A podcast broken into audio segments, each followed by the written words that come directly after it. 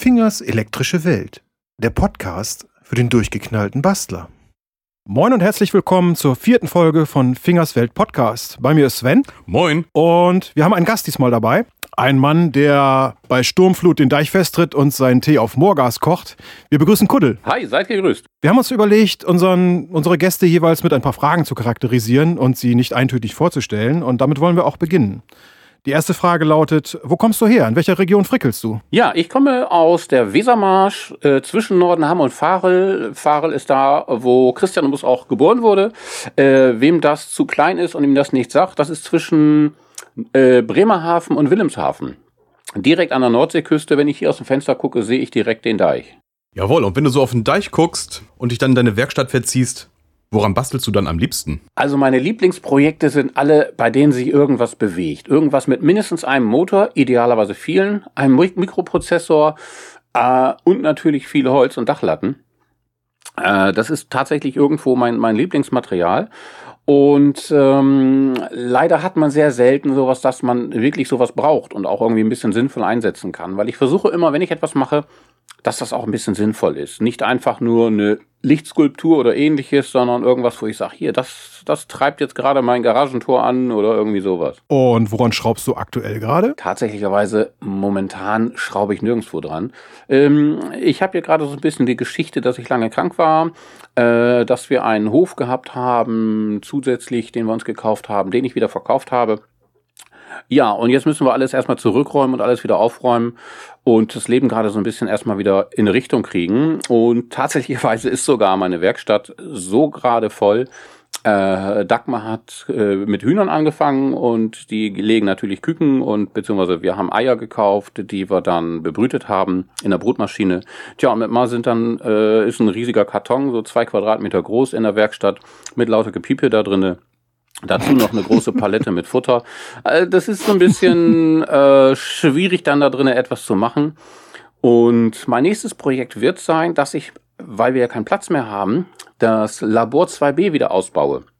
Und da muss ich zuerst mal eine Treppe hinmachen.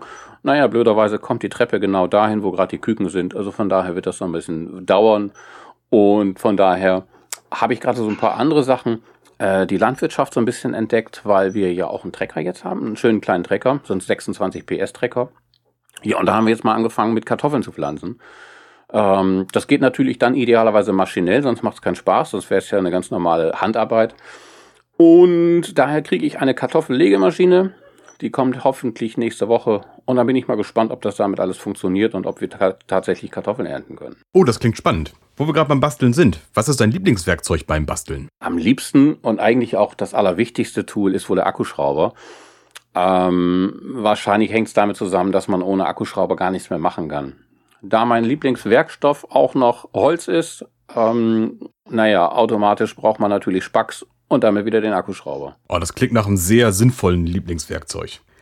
Unser Gast ist vorgestellt, wir können loslegen und wir fangen wie immer an mit Was gibt's Neues aus der Werkstatt? Christian. Ja, diese Woche war tatsächlich gar nicht so viel Neues. Ich musste weiße Ware reparieren, ein absolutes Hassthema für mich. Dieser scheiß Geschirrspüler hat mal wieder seinen Temperatursensor geschrottet. Oh. Und in einem, Anfall geistiger Umnachtung folgend habe ich den Temperatursensor rausgeholt. Der wurde hochohmig bei, bei höherer Temperatur und habe den ganzen Scheiß aus der Metallhülse rausgebohrt und einen neuen NTC reingeklebt mit viel ähm, Epoxidharz, um dann festzustellen, dass ich einen falschen Wert erwischt hatte. Äh, habe das aber alles nicht wieder rausbekommen und dann musste ich also an der Maschine fummeln mit Anpasswiderständen, weil die Maschine spricht ja nicht mit mir und ich konnte nur anhand der sich einstellenden Wassertemperatur erkennen, ob ich im richtigen Bereich lag. Das hat mich zwei Abende gekostet. Ja, und dann musste ich natürlich noch mein Auto reparieren. Also es hatte seine Bremsklötze komplett aufgebraucht. Es klang wie eine alte Straßenbahn ich bin erstaunt, wie mein Auto das auch wieder bremsen kann. Aber das sind alles so Sachen, die, ja, das frisst einfach Zeit und ich bin fast zu nichts gekommen. Außer, ich habe noch eine Absaugung endlich mal an meine Ständerbohrmaschine gebastelt. Ich habe einen alten Aschesauger geschlachtet und diesen Metallschlauch, der so halb flexibel ist, daran getüdelt an die Bohrmaschine. Das ist perfekt. Jetzt kann ich also bohren und gleichzeitig machen. Das ist einfach toll. Was gibt's bei dir Neues? Ja, ich war auch erstmal am Reparieren bzw. am Wegwerfen. Mein 3D-Drucker hat mal wieder richtig schlecht gedruckt. Das liegt am Hotend. Das ist so richtiger China-Mist. Vom Konzept her schon nicht wirklich tauglich. Ich habe es dann irgendwann rausgekniffen, weggeworfen. Zum Glück habe ich schon ein neues Teil, eine andere Bauart bestellt. und bin gerade dabei, die CAD-Zeichnung zu machen für den neuen Halter, der dann hoffentlich gefräst werden kann. Und ansonsten noch ein bisschen an der Beleuchtung geschraubt Werkstatt, eine Lampe hier endlich mal durch eine schon bestimmt ein Jahr rumliegende LED-Leuchte ersetzt. Die da drin verbaute Energiesparlampe von der alten Lampe hat dann doch so gute vier, fünf Minuten gebraucht, bis sie halbwegs auf Helligkeit kam. Was natürlich klasse ist, wenn man abends unten in die Werkstatt reinkommt und schnell Licht braucht. Ja, und gestern habe ich mir dann noch einen Schubladenschrank vom Sperrmüll gerettet aus einer Ikea-Küche. Da sind richtig robuste Schubladen drin, mit richtig dicken Böden. Und da habe ich mal eben Rollen dran geschraubt, Deckel drauf gemacht, Deckel angemalt und mein Laser hat mir gerade schon die ersten Schablonen zur Beschriftung ausgelasert aus einem Stück Müsli-Karton. Ah, deswegen diese seltsame Schablone, die ich eben bei dir gesehen habe. Ich verstehe. Äh, genau. Jetzt wird ein Schuh draus. Dann kommen wir mal zum ersten Thema. Das soll heute lauten Dachlatten und Heißkleber. Was braucht man wirklich zum Basteln? Ehrlich gesagt, ich musste bei dem Thema erstmal Wikipedia bemühen. Ähm, es geht ja um das Thema Improvisieren, so im weitesten Sinne. Und da steht tatsächlich spontaner Gebrauch von Kreativität fand ich einen tollen Satz, den musste ich mir erstmal auf der Zunge zergehen lassen und dabei fiel mir dann ein, die alte Serie MacGyver.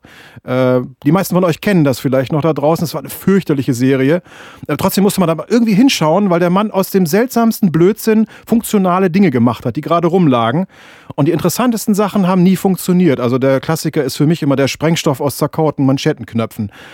Es funktioniert nicht. Ich kann es euch versichern. Es ist, es ist wirklich Blödsinn. Da sind wohl einige Manschettenknöpfe von deinen Hemden bei draufgegangen. Ähm, ja, ich habe mit vielen verschiedenen Sachen aus dieser Serie funktioniert. Also alles, was knallt, rums und stinkt, das, das hatten die Autoren schon so hingebastelt, dass das auch nicht funktionieren kann und sich äh, wirklich niemand anhand dieser Serie in die Luft sprengen kann. Das fand ich total scheiße. Ich habe dann auch irgendwann aufgehört, das zu gucken. Dann habe ich überlegt, was erzähle ich weiter zu diesem Thema? Dann habe ich mir gedacht, ich erzähle einfach mal so ein paar Dinge. Es geht natürlich darum, ich habe eine Aufgabe zu lösen und das, dafür muss ich das nehmen, was gerade rumliegt. Und dann fiel mir so spontan ein, eine Aktion, die ich mal gebracht habe. Ähm, ich sollte ein Autoradio einbauen in einem alten Lader. Ähm, ich hatte wirklich nichts da aus einem Schraubenzieher, ein bisschen Lützen und Streichhölzern. Und dann habe ich also im Armaturenbrett von diesem Lader das Radio, also die, die Drähte dental abisoliert, also mit den Zähnen zusammengetütelt, Lützen drum. Und dann habe ich wirklich mit Streichhölzern in diesem Auto gelötet. Das, das funktionierte tatsächlich. Der ist auch noch lange damit rumgefahren. Also das Auto ist auch nicht abgebrannt bei deiner Lötaktion. Na, Nein, nein, nein, das, das Auto ist an irgendwas anderem verstorben. Also das war super robust, die Karre, also das, das Armaturenbrett war aus Metall, was hätte passieren sollen. Also es war total safe, was ich da gemacht habe. Ist ein Lader nicht generell so zusammengebaut? Ja, ähm, wir haben während der Fahrt auch mal die Lichtmaschine verloren. Das Auto fuhr trotzdem weiter, das war toll. Einziger Nachteil, im, im Sommer wurde das Lenkrad weich, also bei dem Kunststoff hatten die irgendwie einen Fehler gemacht. Aber ansonsten war es ein tolles Auto. Oder was ich auch mal gemacht habe, ich hatte eine Dachterrasse, die war voller, voller Gewürzpflanzen, sage ich jetzt mal einfach.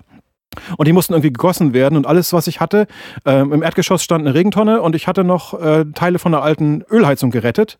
Und dann habe ich mit Hilfe der Einspritzpumpe aus der Ölheizung habe ich dann versucht, Wasser zu fördern. Das funktioniert auch. Man muss sie nur dauerlaufen lassen, weil die rostet sofort fest. Das war aber kein Problem. Die Fördermenge ist so gering, dass man das machen kann. Aber wie kriege ich so eine, so eine Tropfmenge in 20 Töpfe verteilt? Und dann habe ich mir eine irrsinnige Mechanik ausgedacht aus Ravioli-Dosen, die einzeln gefüllt werden und bei Übergewicht sich dann in andere Dosen entleeren, von denen dann Schläuche abgingen. Die, die, die Nachbarn haben mich gehasst, weil es machte die ganze Zeit Glucker, Gurgel, Platsch, Klong, Klöng und dazu das Zzz von der Pumpe. Aber ich habe die Aufgabe gelöst, es funktionierte. Äh, by the way, man kann übrigens Ravioli auch auf dem Teelicht warm machen. Das stammt aus derselben. Ich brauchte Ravioli-Dosen und das kalt kriegt man das nicht runtergewürgt. Man kann es auf dem Teelicht warm machen, äh, aber das nur nebenbei, das ist auch so eine Art Improvisation. Sven, was sagst du zu dem Thema? Ja, was braucht man wirklich zum Basteln? Das kommt mal ganz drauf an, was man eigentlich so vorhat. Also grundsätzlich hier in meiner Werkstatt halte ich immer so einen Grundvorrat an Dachlatten und Plattenwerkstoffen, also USB-Platten oder irgendwelche Sperrholzreste vom Baumarkt vorrätig, also absolut low cost. Damit kriegt man das meiste schon erschlagen, auch mechanische Konstruktionen oder mal eben irgendwo ein Regal hinschlossern. Und ansonsten ich bewahre relativ viel auf, was andere als Abfall wegschmeißen würden. Gerade so kleine Abschnitte irgendwelcher Metallteile, so ein 1 cm von so einem 40 x 40 Quadratrohr, das wird aufbewahrt. Und wenn es als Abstandhalter taugt. Spannend wird es immer dann, wenn man mal eine neue Werkstatt beziehen muss. Ich weiß nicht, ob ihr schon mal in der Situation wart. Ich habe vor rund zehn Jahren eine neue Werkstatt dazu bekommen, in einem Land etwas weiter nördlich. Und dann steht man vor der Situation, man hat einen Keller, da stand schon eine Werkbank drin, aber keinerlei Werkzeug was muss man überhaupt jetzt zusammenpacken? Man kann natürlich auch nicht allzu viel mitnehmen auf der ersten Tour. Man muss auch noch im Haus ein bisschen was zusammenbauen. Was kommt jetzt in den Werkzeugkasten? Man muss ja dazu sagen, dass du auch 2000 Kilometer fahren musst dafür, ne? nicht 2000 Kilometer, das sind eher so oh, 1200, aber trotzdem Okay. ist es nicht mal eben so gemacht, wenn man das vergessen hat, dass man eben zurückfahren muss. Man müsste es dann vor Ort kaufen. Und da bin ich dann letztendlich so mal drauf hängen geblieben. Klar, man braucht die Grund an, Holzbau, an Holzbaustoffen, was ich gerade schon aufgelistet habe. Das kriegt man vor Ort im Baumarkt. Und ansonsten eine Kreissäge ist schon recht wichtig bei solchen Aktionen. Am besten zusammen mit einer Dachlatte, dann hat man auch gleich eine geführte Säge, eine relativ gute Handsäge, Akkuschrauber, Hammer, Zange und einen kleinen Steckschlüsselkasten. Damit ist das allermeiste an mechanischen Arbeiten erschlagen. Für Elektronik wird das schon ein bisschen schwieriger. Da muss irgendwie ein brauchbarer Lötkolben mit ein bisschen Zubehör her und ein Multimeter. Damit ist dann auch schon relativ viel zu machen. Am besten noch eine Pinzette mit dabei und im Idealfall hat man auch noch irgendein Netzteil, das 5 Volt und 12 Volt raustut. Kuddel, wie sieht denn das bei dir aus bei so grundausstattungsmäßigen Sachen? Also ich habe festgestellt, das Wichtigste, das wirklich Allerwichtigste ist ja nach wie vor äh, der Akkuschrauber. Äh, eine Wasserpumpenzange ersetzt viele andere Zangen und zur Not auch den Seitenschneider, auch wenn es ein bisschen mühsam ist. Und ein Cuttermesser. Das Cuttermesser ist doch auch erstaunlich häufig irgendwo dabei. Und wenn man mal sieht, wie viele Cuttermesser man auch schon im Leben durchgeholzt hat, weil sie kaputt sind, weil sie verloren gegangen sind, dann merkt man, dass das wirklich ein unheimlich wichtiges äh, Werkzeug ist. Man merkt aber auch, dass man daran nicht sparen soll, weil bei den günstigen, wenn man damit drin zieht, dann zieht man gleich die Klinge raus, rammt sich die meist dann irgendwo hin, wo sie nicht hingehört. Äh, da lohnt sich das wirklich auch eine gute zu kaufen. Und irgendwie sind jetzt bei mir tatsächlich alle so ein bisschen verloren gegangen, dass ich unbedingt jetzt mir wieder neue Cuttermesser kaufen muss, was ja momentan auch ein bisschen schwierig ist. Und ich weiß gar nicht, ob die Ba- Baumärkte wieder aufhaben. Und im Katalog möchte ich sowas nicht kaufen. Dazu ist das durchaus ein zu wichtiges Werkzeug. Was Improvisieren angeht, ja, Dachlatten und Montageband sind natürlich mein, mein allerlieb, allerliebstes Werkzeug, äh, äh, Material. Tatsächlicherweise sogar ist dann das Mikrofon, in das ich gerade reinspreche, mit einem Montageband auf ein Stück Holz festgeschraubt. Äh, und eigentlich habe ich unheimlich viele Sachen bei mir, die ich irgendwie in irgendeiner Art und Weise mit Montageband befestige, weil es einfach schnell gehandelt ist, abgeschnitten ist, zack, fertig, einmal schrauben, alles gut. Das ist eine schöne Sache. Sind auch Kabelbinder und Tape verbaut? Nein, tatsächlicherweise nicht. Kabelbinder ist gar nicht so mein Freund. Ich habe mir persönlich versucht, das anzugewöhnen. Ähm, mein Kollege deutete einmal darauf hin, nachdem er ein Bild von meiner Installation irgendwo gesehen hat, hat mich erstmal ausgelacht und gesagt, jedes Mal, wenn ich irgendwas mache, dann macht er eine, eine Handwurfbewegung äh, und deutet darauf hin, dass ich also alle Kabel nur in Wurftechnik irgendwo reinschmeiße. Das habe ich vehement natürlich abgewiesen, mir dann meine Installation ein bisschen angeschaut, meine Werkstatt und festgestellt, vielleicht hat er nicht ganz unrecht und ich sollte mal ein Kabel, paar Kabelbinder einfach doch mal ein bisschen mehr verwenden. Wenn die doch immer so weit runterhängen, dass sie einem im Gesicht hängen, ist das ein bisschen doof. Also ich habe auch schon Kabel mit Heißkleber festgemacht. Äh, Wie ist denn eure, eure beide Einstellung so zu, zu Heißkleber? Es ist ja äh, Werkstoff und Werkzeug zugleich. Ich liebe das Zeug. Ich habe auch eine mobile Heißklebepistole. Also ganz ohne ähm, komme ich überhaupt nicht aus. Also ich bin auch mit einer mobilen Heißklebepistole mit Gasbetrieb ausgestattet. Die kommt auch immer mit, die liegt immer im Auto. Und wenn ich auf ein Festival fahre, ist die auch immer mit im Werkzeugkasten drinne. Ich habe sie schon gebraucht und dann bist du plötzlich der Star auf dem Platz. Du hast Heißkleber. Akkuschrauber, Hammer, Zange, das haben sowieso alle dabei, aber kein Heißkleber. Stimmt, der Heißkleber ist wirklich verdammt, verdammt wichtig. Ähm, manchmal ist es ein bisschen nervig, weil er unter Wasser nicht hält. Sobald also ein bisschen Feuchtigkeit ins Spiel kommt, dann fällt das Ganze auseinander. Ich glaube, der Heißkleber ist auch eines meiner aller, aller frühesten Werkzeuge, was ich gekauft habe. Und zwar, als ich ungefähr acht oder neun war, habe ich, weil die teuer waren, zusammen mit meinem Papa einen Heißkleber gekauft. Damals nicht mit so einem Pistolengriff, sondern man musste es hinten mal manuell reinschieben. Ähm, Glue Gun hieß das Ding. Und da hat man sich in der Anfangszeit natürlich auch herrlich oft dran verbrannt, weil man nur so ein bisschen noch experimentieren musste. Irgendwann hat man raus, wie kalt darf der sein, dass ich schon mal mit dem Daumen das formen kann. Das darf man aber nicht jedem zeigen, der handwerklich nicht begabt ist. Mein Schwiegervater schaute mir zu, hatte gesehen, was ich gemacht hatte, wollte das auch machen, nahm diese Heißklebepistole und hat das dann schön flächig mit der Hand verteilt und auf einmal tänzelte er doch ein bisschen stark, weil seine Hand ihm ein bisschen wehtat. Ähm, Also auch da drin ist Übung erforderlich. Man baut über die Jahre auch so eine gewisse Resistenz gegenüber der Heißkleberhitze aus, habe ich so den Eindruck. Ja, ganz sicher, ganz sicher. Also das ist, manchmal macht man auch im Vorheben Finger in den Mund nehmen oder irgendwie abkühlen, dann weißt du so, jetzt kann ich ungefähr drei, vier, fünf Sekunden lang und dann musst du aber auch wieder wegziehen. Wahrscheinlich ist es das. Ja, also ich habe mir mit Heißkleber bei so einer Aktion schon mal die halbe Hand gehäutet. Das war total scheiße. Oh. Das war meine, aller, meine allererste Heißklebepistole, die war komplett selber gebaut. Ein Holz, also ein Stück Dachlatte, Alurohr, wo der Kleber reinpasste, äh, Glaswolle und vorne ein Heizdraht drum. Und dann hatte ich vorne noch eine Düse aus zwei Schrauben zusammengelötet. Äh, ja, das Problem war, die Lötung bei der Temperatur fiel die auseinander und dann kam der Stick komplett vorne raus. Er goss sich quasi schwallartig über meine Flossen das war dann der Grund für mich, wirklich Geld auszugeben und eine tatsächlich äh, richtige Heißklebepistole zu kaufen. Das erinnert mich sehr stark an meinen ersten Durchlauferhitzer im Auto. Ähm, da hatte ich die Idee, Mensch, man will ja auch mal, mal Kaffee kochen, wenn du unterwegs bist. Man hat ja früher im Auto ein bisschen gelebt, äh, war mit Freunden unterwegs und naja, denn so schön Kaffee. Hab also eine Pumpe, äh, dahinter dran dann einen ähm, Schlauch, den ich um den Auspuff gewickelt habe. Das Ganze auch mit Isolierwolle und schön um den Krümmer rum. Das führte dazu, dass ich dann irgendwann bei meinem Kumpel ankam. Das Auto war schön heiß. Ich habe die Pumpe angemacht. Es kam ein riesen Stampfstrahl raus, äh, der ungefähr 20 Sekunden anhielte und danach kam dann nur noch kalte Plörre. Also das habe ich dann auch ganz schnell aufgegeben. Was eine Wahnsinnskonstruktion. du hättest also während der Fahrt schon anfangen müssen, heißes Wasser zu produzieren für deinen Kaffee.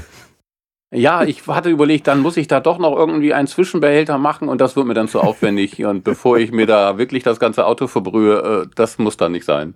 Der Boiler auf dem Beifahrersitz. Genau, genau, genau. Ich kann dir aus, ich kann dir aus eigener Erfahrung sagen, 12 Volt Kaffeemaschinen für Autos machen genau das. Das ist total scheiße. Du musst Stunden, du brauchst Stunden, bis dein Kaffee fertig ist. Wo wir gerade beim Heißkleber sind ich habe über die Jahre mir bei Finger eine Technik abgeschaut, die ist vielleicht nicht ganz umweltfreundlich, aber unheimlich effektiv. Heißkleber sofort mit Kältespray wieder runterkühlen für sehr schnelle Verbindung. Das klappt 1A. Das sollte ich mir mal angewöhnen, äh, weil ich bin auch immer extrem ungeduldig. Theoretisch könnte man einfach warten. Ich liebe es auch, Heißkleber als Kunststoffersatz zu nehmen. Also zum Beispiel, ähm, ich brauchte eine, eine Schraube für ein Trapezgewinde also eine Mutter dazu. Das Trapezgewinde hatte ich, also habe ich da einfach Heißkleber weggemacht. Und das dauert natürlich ewig, weil man dann immer mehr länger warten muss, bis das Ganze dann irgendwo auch fest ist. Und dann versuche ich es auch mit allen möglichen Mitteln. Kältespray habe ich meist nicht da. Und dann fange ich an mit Pusten, mit Wasser, mit, aber das funktioniert alles nicht. Also Wasser ist ja sowieso kontraproduktiv. Es ist einfach nervig. Hast du da auch Widerstände mit eingegossen in die Trapezgewindemutter? Dann hättest du das, äh, das bei das Spiel zu groß wird, einfach die Widerstände heiß werden lassen können und dann wäre das wieder zusammengeschmolzen. So mit so selbstreduzierendes Gewindespiel. habe ich tatsächlicherweise nicht, aber es war wirklich erstaunlich. Es hat gut funktioniert. Das, ich habe das eine ganze Zeit lang drinnen gelassen. Man hat ja auch, ich habe mir später richtige Trapezgewindemuttern gekauft. Die haben aber den Nachteil, da kann man ja nichts anschrauben. Und dann habe ich die letztendlich auch dann wieder mit Montageband festgemacht. Also eigentlich nicht so ganz optimal, aber wenn es geht. Ach, Rainer, das ist doch eine super tolle Konstruktion. Ich weiß gar nicht, was Christians hat. Ich kenne es nicht anders, ehrlich gesagt. An unsere Zuhörer muss man da vielleicht dazu auch noch sagen, dass wir diese Konstruktion auch schon selber in Betrieb gesehen haben. Ja, die funktionierte tatsächlich. Ich war vollkommen entsetzt. Ja, die CNC-Fräse ist etwas aus, aus den Fugen geraten zum einen. Und ähm, die ganze Konstruktion, ja, ich hatte einfach einen Zeichentisch und ähm, wenn man mal guckt unter käsefräsen.de, ist das erste, nutzt keine Zeichen, Zeichentisch dazu, das ist einfach zu wabbelig. Und mir war dessen vollkommen bewusst, aber letztendlich kam ich nicht umzu, das nicht irgendwie da drinnen zu wursten. Und das hat doch auch erstaunlich gut funktioniert. Das Schlimme war, ich habe natürlich auch die Z-Achse mit Schubladenführung auf, aus irgendwelchen Sperrholzsachen gemacht, also ganz wackelig das Ganze. Ich habe damit aber eine Toleranz vom Zehntel bekommen, hinbekommen. Und ich habe irgendwann äh, von irgendwoher eine richtig tolle Z-Achse von einer berühmten Firma bekommen. Ich war total begeistert, habe meinen Kram sofort auseinandergebaut, das Ding daran, um festzustellen, jetzt habe ich eine Toleranz von 5 mm, weil die dafür gar nicht gedacht war. Schade eigentlich. also so manches Mal können ganz, ganz einfache Lösungen dann wirklich besser sein als die teuren Lösungen. Auf jeden Fall. Mal nebenbei gefragt, Kuddel. Auf welches Werkzeug würdest du wirklich ungern verzichten? Abgesehen natürlich von deinem Lieblingswerkzeug, dem Akkuschrauber. Oh, natürlich, ich habe eine schöne Kubata-Säge, heißt die so, diese japanischen Sägen. Äh, das ist richtig genial, weil Sägen eigentlich immer ein bisschen eine nervige Sache ist. Die ist mühsam, die dauert lange oder man muss das sowohl einspannen. Und diese Kubata-Säge kann man wirklich mal eben schnell nehmen und auch einfach irgendwas ähm, abzusägen, ohne dass man gleich einen, einen sägerauen Schnitt hat, der äh, ja komplett krumm und schief irgendwo ist. Das ist also eine ganz tolle Sache. Damit kann man richtig viel machen. Das macht richtig Spaß. Das letzte, was ich hergeben würde, wäre meine Ständerbohrmaschine. Also gäbe es eine Reiseständerbohrmaschine, ich hätte sie immer dabei.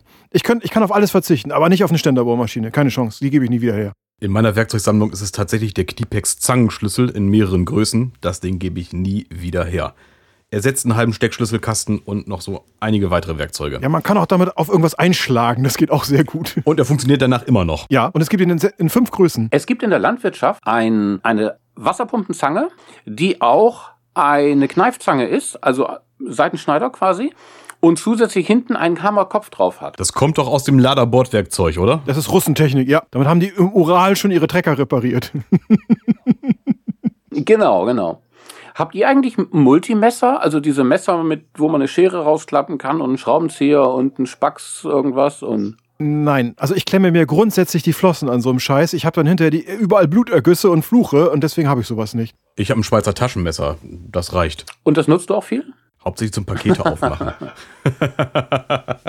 nee, meistens bin ich ja doch irgendwo in der Werkstatt und da liegt irgendwie was rum, was man dafür missbrauchen kann. Da muss ich nicht extra an das gute Werkzeug gehen. Also die wirklich brauchbaren Multi-Universal-Messer mit Kombizange und, und Teleskop und, und Plasmareaktor und so weiter, die sind auch so groß, die muss man ja am Gürtel tragen und dann zieht es mir immer die Hose nach unten. ich hatte mal ein Holster für einen Akkuschrauber. Wunderbares Ding.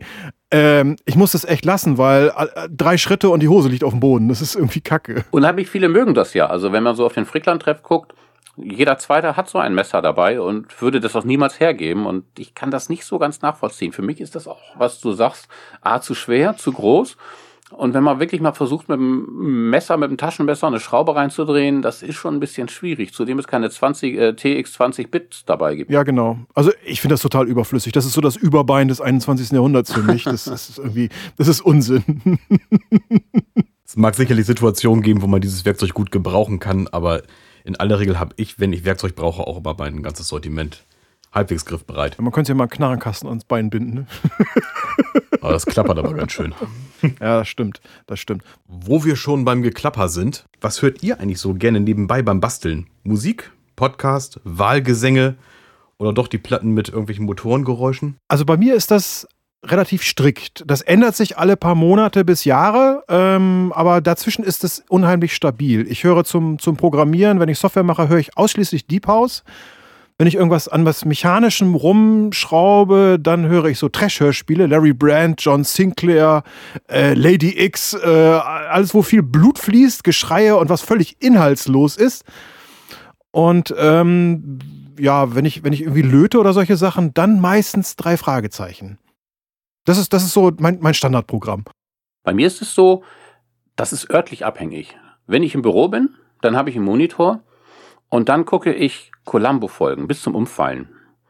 Das ist äh, etwas, was man herrlich im Hintergrund laufen kann. Es ist vollkommen unwichtig, ob man die Handlung mitbekommt oder nicht. Man hat dieses schöne Geräusch im Hintergrund. Man weiß, wie es ausgeht und eigentlich ist bei Columbo eigentlich die erste und die letzte Szene entscheidend. Aber man kann das herrlich zur Entspannung einfach nutzen. Wenn ich außerhalb des Büros bin, wo ich dann keinen Monitor habe, dann höre ich auch tatsächlich am liebsten Hörspiele oder Hörbücher und da eigentlich so alles Mögliche, was einem eigentlich gerade so unter die Finger kommt. Mir ist aufgefallen, dass es durchaus wichtig ist, dass der Sprecher eine sympathische Stimme hat. Ich hatte mal ein Hörbuch gesprochen von einem, einer bayerischen Frau. Das ging gar nicht. Und wenn man dann jemanden hat wie Tom Hanks, beziehungsweise seine Stimme, die dann auch so ein bisschen vertrauenserweckend wirkt, das ist sehr schön und das kann man auch so schön nebenbei hören und auch da ist die Handlung eigentlich gar nicht so wichtig. Es ist ein bisschen Geräusch im Hintergrund, was ein ganz bisschen im Hintergrund ablenkt. Das finde ich auch immer sehr gut. Ja, sowas habe ich bei mir auch gerne laufen. Jetzt, eigentlich jetzt auch gerade, wo wieder Saison ist. Ja, leider fällt die Saison momentan wohl aus. Und zwar Live-Übertragung von Langstrecken-Motorsport. Das ist wunderbar, wenn man so bastelt. Man kann sich auch mal eben frei bewegen, wenn man es nicht mitbekommt, ist nicht so schlimm. Wichtig ist wirklich der Start und der Zieleinlauf, wenn die ganzen Autos wieder reinkommen. Zwischendurch kann man sich mal was angucken. Das läuft ja meistens so vier, fünf, sechs Stunden so ein Rennen. Astreines Hintergrundgeräusch. Gerade wenn man einen sympathischen Sprecher mit dabei hat, optimal. Und ansonsten beim Programmieren wird es bei mir auch eher instrumental. Dann läuft gerne mal Post-Rock oder Post-Metal oder irgendwas aus der Prog-Schiene. Gerne, wie gesagt, ohne Gesang. Sonst beim Frickeln ja, irgendwie Rock-Metal-lastig. Meistens läuft da irgendwie Musik. Und je später der Abend bei mir, desto eher läuft dann auch mal auf schon verzerrenden Boxen Stoner Rock, so Kaius oder The Vintage Caravan. Das passt einfach. Ja, damit kommen wir mal zum dritten und letzten Thema, was wir heute haben. Ähm, was tun, wenn die Inspiration ausbleibt? Also man sitzt vor irgendetwas und es gehen dann die Ideen aus. Man weiß echt nicht mehr, was man da machen soll. Man hat sich derartig verklimpert. Und was tut man dann? Bei mir ist es so, man muss mal gucken, entweder ist es äh, bei mir so eine Art ähm, geistig-körperliche Überlastung, das merke ich dann daran, dass ich vor dem Ding sitze und es anstarre. Irgendwann fällt mir dann auf, ich denke nicht mehr. Da passiert wirklich gar nichts mehr. Dann ist es ganz einfach, ich gehe ins Bett, ich muss pennen. Also da ist, da ist dann auch wirklich bei mir im Kopf das Licht aus. Die andere Geschichte ist, wenn ich da sitze und tausend Sachen wälze und es, es kommt einfach nichts dabei heraus. Das ist eine ganz einfache Strategie. Ich fange an aufzuräumen ähm, weil das die äußere Ordnung, die ich dann herstelle, bei mir tatsächlich auch so eine Art innere Ordnung wieder erzeugt. Manchmal klappt das, manchmal auch nicht und dann muss ich wirklich aufhören. Dann muss ich auch was, was komplett anderes tun, den Raum verlassen, irgendwann später wiederkommen und dann, dann kommen auch vielleicht wieder Ideen. Das mache ich genauso. Wenn ich irgendwo vorsitze und es will einfach nicht funktionieren, irgendein mathematisches Problem in der Software oder ein mechanisches Problem, was einfach, wo einfach die Zahnräder, sag ich mal, nicht zusammenpassen, einfach weggehen. Ich gehe dann wirklich auch einfach weg und sage, okay, das kann ich jetzt nicht lösen, ich habe da keine Lösung für. Was unheimlich inspirierend ist, wenn man sich Zeit nimmt. Und ich mache es immer gerne, wir machen sonntags mit meiner Frau immer Spaziergänge. Entschuldigung. Und ähm, dann ist man wirklich weg. Man ist komplett raus, man hat nur so ein bisschen Grün um sich um zu. Und dann spricht man so ein bisschen und mittendrin zwischendurch so, ah, natürlich, klar, das kann ich machen. Das ist also wirklich eine ganz feine Sache. Diese frische Luft äh, tut da wirklich gut und einfach mal komplett weg vom Thema. Wenn man das versucht, krampfhaft rauszufinden, meist wird's nix. Nee, das klappt auch nicht. Wenn man wirklich irgendwie so eine Vollblockade hat, dann hilft wirklich nur bewusst was anderes zu tun, als zu basteln. Kreativität ist halt nicht irgendwie linear und nach, strikt, nach strikten Regeln ablaufen und braucht einen Freiraum. Was mir gerne hilft, gerade wenn das Wetter scheiße ist, ein Buch nehmen und mit dem Hirn auf Reisen gehen. Es kann sehr schnell zu einem ganz, ganz bösen Zeitkiller werden. Dann lese ich schon, oh, vier Stunden, fünf Stunden. Aber es ist auch okay, mal nicht zu basteln. Aber wenn ich dann so ja, ein Buch nehme und dann einfach in diese Gedankenwelt eintauche, dann kommen auch wieder die Ideen. Da kommt man auf ganz andere Denkpfade drauf. Und am Ende kommt vielleicht doch eine neue Idee raus oder die Problemlösung für das Problem, wo man vorher gerade dran gesessen hat und dran verzweifelt ist. Nutzt ihr eigentlich sowas wie Kreativtechniken? Absolut nicht. Gar nicht, kein Stück. Aber Sven, du kannst ein Buch lesen, mittendrin weglegen und dann für eine lange Zeit wegliegen? Kommt drauf an. Also bei den meisten Büchern bleibe ich weiterhin im Thema. Ich kann mir das nach einer Weile auch nehmen. Ich muss manchmal zwei, drei Seiten zurückblättern, aber dann bin ich wieder drin, dann weiß ich, wo ich vorher aufgehört habe und das läuft weiter. Habe ich noch nie geschafft. Es sei denn, das Buch ist nicht gut, dann klappt das nicht. es gibt ein Buch, das habe ich dreimal versucht zu lesen und irgendwann gesagt, okay, das werde ich nie zu Ende lesen. Zwei, zwei Bücher gibt es solches. Nee, das muss dann schon ein gutes Buch sein, wo ich dann auch wirklich Spaß am Lesen habe, damit ich auch wieder kreativ werde. Aber das kann ich niemals wegpacken. Dann ist für mich alles andere hinfällig dann muss ich das durchlesen, dann weiß ich, die nächsten drei Tage äh, muss ich das jetzt weghaben, ansonsten geht's gar nicht. Das meinte ich damit, dass das ein ganz, ganz böser Zeitkiller werden kann. Man muss irgendwie auch wieder ein Ende ja. finden. Meistens dann doch so irgendwie das Kapitel zu Ende oder den Abschnitt vom Buch zu Ende und wenn es noch 100 Seiten sind. Aber Christian, zurück zu deinen Kreativtechniken. Hast du da welche auf Lager? Ich wollte darauf hinaus, ähm, ihr kennt das wahrscheinlich alle, wenn man so Unternehmensberater im, im Haus hat, also in der Firma. Uh oder Mediatoren, weil es hat mächtig geknallt oder irgendwie so ein Scheiß. Die kramen dann Pinwände heraus, an denen darf man in Brainstorming dann Ideen aufschreiben, freies Spiel und dann wird das anschließend mit Punkten bewertet. Gelbe Klebepunkte darf man dann dahin kleben und äh, was die meisten gelben Punkte hat, das wird dann besprochen und bewertet und ein Maßnahmenkatalog daraus abgeleitet. Ich muss euch ganz ehrlich sagen, ich finde das absolut scheiße. Diese ganzen Techniken sind einzig und allein dazu da, dem Geldgeber möglichst viel Output zu verschaffen, damit er ein gutes Gefühl hat. Sie fördern ausschließlich das, was sowieso offensichtlich ist zutage und das wird dann auch noch breit gequatscht. Ich habe da eine nette Geschichte auf Lager. Mittlerweile darf ich ja drüber sprechen. Viele Jahre durfte ich es nicht. Ich wurde mal eingeladen zu einem Kreativseminar eines großen, äh, eigentlich des größten Lebensmittelherstellers überhaupt. Die haben eine Münchner äh, Agentur beauftragt, Ideen zu entwickeln für die Zukunft des Kaffeepads. Ähm, die haben also bundesweit alle möglichen kreativen Leute eingeladen, haben unglaublich viel Geld ausgegeben. Die haben Flüge bezahlt, Hotels, Taxifahrten quer durch München, dreitägiges Abendprogramm und so weiter und so fort und haben mit Hilfe dieser Kreativtechniken also versucht, diesem Konzern neue Ideen zu verschaffen für die Zukunft des mittlerweile wirklich in die Jahre gekommenen Kaffeepads. Die sind letztendlich aber doch wieder gestrandet in so einem relativ strikten Prozess, oder? Herausgekommen ist original gar nichts, weil alle meiner Meinung nach interessanten Ideen sofort von den dabei anwesenden Firmenangehörigen abgebügelt wurden. Mit Argumenten wie, die Maschinen müssen sich erstmal amortisieren, da wäre die FDA, also da geht es dann darum, spezielle Chemikalien einzusetzen. Eine, eine von meinen Ideen war, einen thermochromatischen Farbstoff auf die Kaffeepads aufzubringen. Sobald einmal heißes Wasser drauf äh, durchläuft, erscheint obendrauf eine Nummer und dann damit kann man Gewinnspiele veranstalten. Da hieß es dann sofort, nee, das würde durch die FDA sofort abgelehnt werden, das können wir überhaupt überhaupt nicht machen.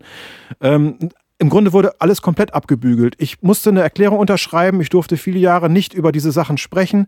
In den Geschäften ist nicht eine einzige dieser Idee angekommen. Das war komplett sinnlos. Es war nur unglaublich teuer.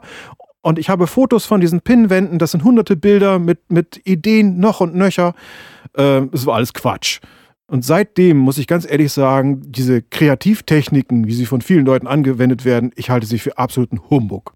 Ich halte die auch für absolut unsinnig, nämlich immer dann an dem Punkt, wo das Ganze linear wird und nach strikten Regeln abläuft. Kreativität ist nicht linear, läuft nicht nach strikten Regeln ab und braucht viel Freiraum. Und gerade wenn man diesen Freiraum einschränkt oder komplett wegnimmt, noch, noch viel schlimmer, dann kann es nicht mehr klappen. Nein, das, das ging ja schon los, dass ich über die, die Personalauswahl in diesem Seminar, ich war wirklich erstaunt. Die hatten mich ausgegraben, weil der Typ, der die, die, die Personalakquirierung gemacht hat, über mein Röntgengerät gestolpert ist und meinte, das wäre eine tolle Sache. Ich könnte alles, hat er wirklich so gedacht.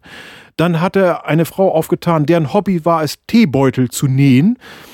Ein weiterer Mann hat versucht, sich selbstständig zu machen mit Origami und ist damit voll auf die Schnauze gefallen. Also eine bestimmt 15 Leute mit diesen seltsamen Sachen haben die dann in einen Raum gesteckt und die sollten irgendwie tolle neue Sachen sich ausdenken. absurd, vollkommen absurd. Also ein Konzept hat auch noch gefehlt. Im Grunde ja. Ich, ich habe es sehr genossen, wirklich. Die haben Geld rausgehauen ohne Ende. Das, das, war, das war teuer und auch die Abendveranstaltungen waren toll. Das Hotel war gut. Äh, aber ansonsten, es war kompletter Humbug. Schwachsinn. Wobei ich finde, Brainstorming, das ist wirklich eine Sache, die funktioniert meines Erachtens immer. Wenn man irgendein ein Thema hat, man kommt dort nicht weiter in einer Gruppe, dann ach, komm, wir gehen immer raus, rauchen eine Zigarette, reden über ganz was anderes und plötzlich redet man auf einmal wieder tatsächlich über das Thema und findet darüber eine, eine Idee die zum, zum Teil total abwegig ja. ist, aber dann über Umwege dann auch wieder funktioniert. Da kriegt man wieder hindiskutiert, man findet den Weg wieder.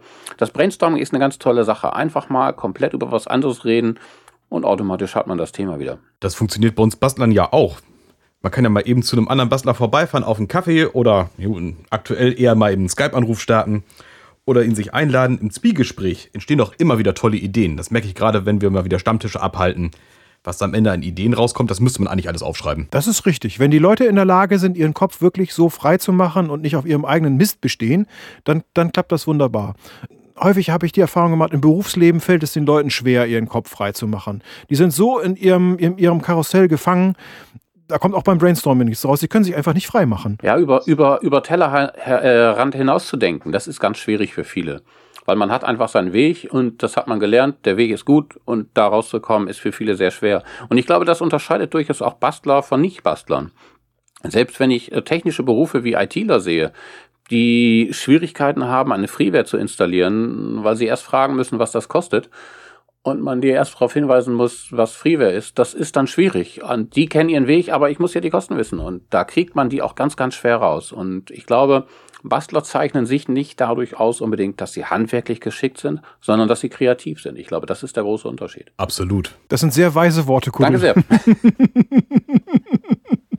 Führst du eigentlich auch ein Notizbuch mit Ideen, in das du reingucken kannst, wenn dir mal die Ideen ausbleiben, was du jetzt als nächstes basteln sollst? Nein, nein. Ich habe das tatsächlich so.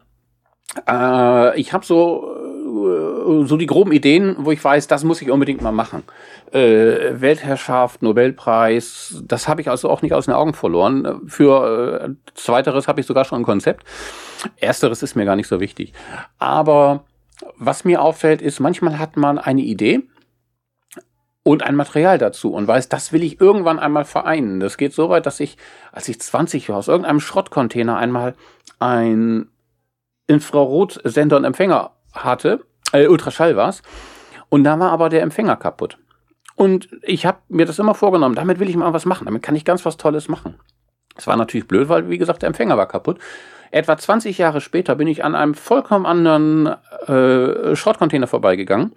Und da war eine Elektronik drinne mit, also eine andere Elektronik, aber mit einem funktionierenden Ultraschallempfänger. Und ruckzuck konnte ich damit irgendwas machen. Das war also ganz toll, dass ich das tatsächlich mal vereinen konnte, 20 Jahre später. Also sind die Ideen bei dir im Kopf geblieben? Ja, wenn ich mal was habe, wo ich sage, das muss ich unbedingt mal erfinden, dann schreibe ich mir es tatsächlich irgendwo auf. Ich gucke da auch gerade drauf und ähm, manchmal diese Ideen, die man aber nicht gleich umsetzt, sondern ja erstmal zu lange warten lässt, die wären dann uninteressant. Ja, also ich vergesse solche Ideen auch wieder. Bis sie, bis sie dann irgendwann nochmal wieder hochploppen und dann ich dann echt denke, den Gedanken hattest du doch schon mal. Also das ist so, so wie so ein Déjà-vu dann. Ähm, aber was ich aber habe, ist eine Kladde, wo ich Notizen drin mache. Notizen zu aktuellen oder vergangenen Projekten, irgendwelche Maße stehen da drin oder auch Zeichnungen. Das Ding ist voll gekritzelt mit irgendwas. Ich habe nur häufig das Problem, was zum Teufel habe ich da eigentlich aufgezeichnet? Ich habe mir angewöhnt, immer eine Überschrift drüber zu setzen, weil ich genau das gleiche Problem habe. Irgendein tolles Gekritzel, Maße sind dran. Aber wofür zum Geier war das jetzt? Ja, und sind das jetzt Millimeter oder Meter und welches Material? Aber das sind ja schon relativ konkrete Fragen. Meistens ist dann so, was soll das überhaupt sein? Ja. Um dann festzustellen, das Gerät, für das man es brauchte, hat man vor zwei Jahren weggeworfen. Das habe ich sehr häufig, dass man sich gerade am Freitag noch irgendwas aufschreibt. Ach, da muss ich nur noch das und das machen. Schreibt sich eine kleine Notiz, was du noch machen musst. Weiß man ja. Man ist ja voll dabei. Am Montag kommt man wieder. Warum steht das da? Und was bedeutet das? Schade eigentlich. Regelmäßig. Apropos Notizbuch. Ich habe hier an dieser Stelle noch einen kleinen Buchtipp und zwar das Buch Fact Perfection von James Victore mit dem Untertitel Dangerous Ideas on the Business of Life. Das ist so ein Buch über Kreativität. Das ist kein Selbsthilferatgeber, sondern aus persönlicher Perspektive notierte Gedanken und Erfahrungen rund um den kreativen Prozess. Kann ich sehr empfehlen, mal reinzugucken. Gibt so ein paar Impulse vielleicht. Was anderes schreibt der Autor auch vorne ins Vorwort nicht rein. Er hofft, dass es vielleicht bei dem einen oder anderen so Klick macht oder irgendwie ja eine Assoziation hervorruft. Es soll aber kein Ratgeber sein. Und das ist eins der schönsten Kapitel, das sind so ganz, ganz kurze Kapitel da drin. Das ist betitelt mit The Things That Made You Weird as a Kid Make You Great Today. Trifft das auf euch zu? Definitiv. Es war immer der Blödsinn, der am meisten Spaß gemacht hat. Ich muss jetzt an meine Turbinen denken, die ich versucht habe zu bauen, die da drin ausarteten, dass die halbe Werkstatt unter Flammen stand. Ja, also solche Dinge. Das passt absolut, absolut. Ja, und mit flammenden Werkstätten nähern wir uns dem Ende dieser Folge. Alles weitere findet ihr wie gehabt unter fingers-welt.de. Der Link zum Buch ist ebenfalls in den Notizen zu diesem Podcast zu finden. Wir danken an dieser Stelle ganz herzlich Kuddel. Ich bedanke mich und bedanke mich vor allen Dingen für die Ehre, hier dran teilgenommen zu haben dürfen. Dann bleibt gesund und wir hören uns im nächsten Podcast. Danke sehr und bis zum nächsten Mal. Bis zur nächsten Folge und wie immer viel Spaß beim Basteln.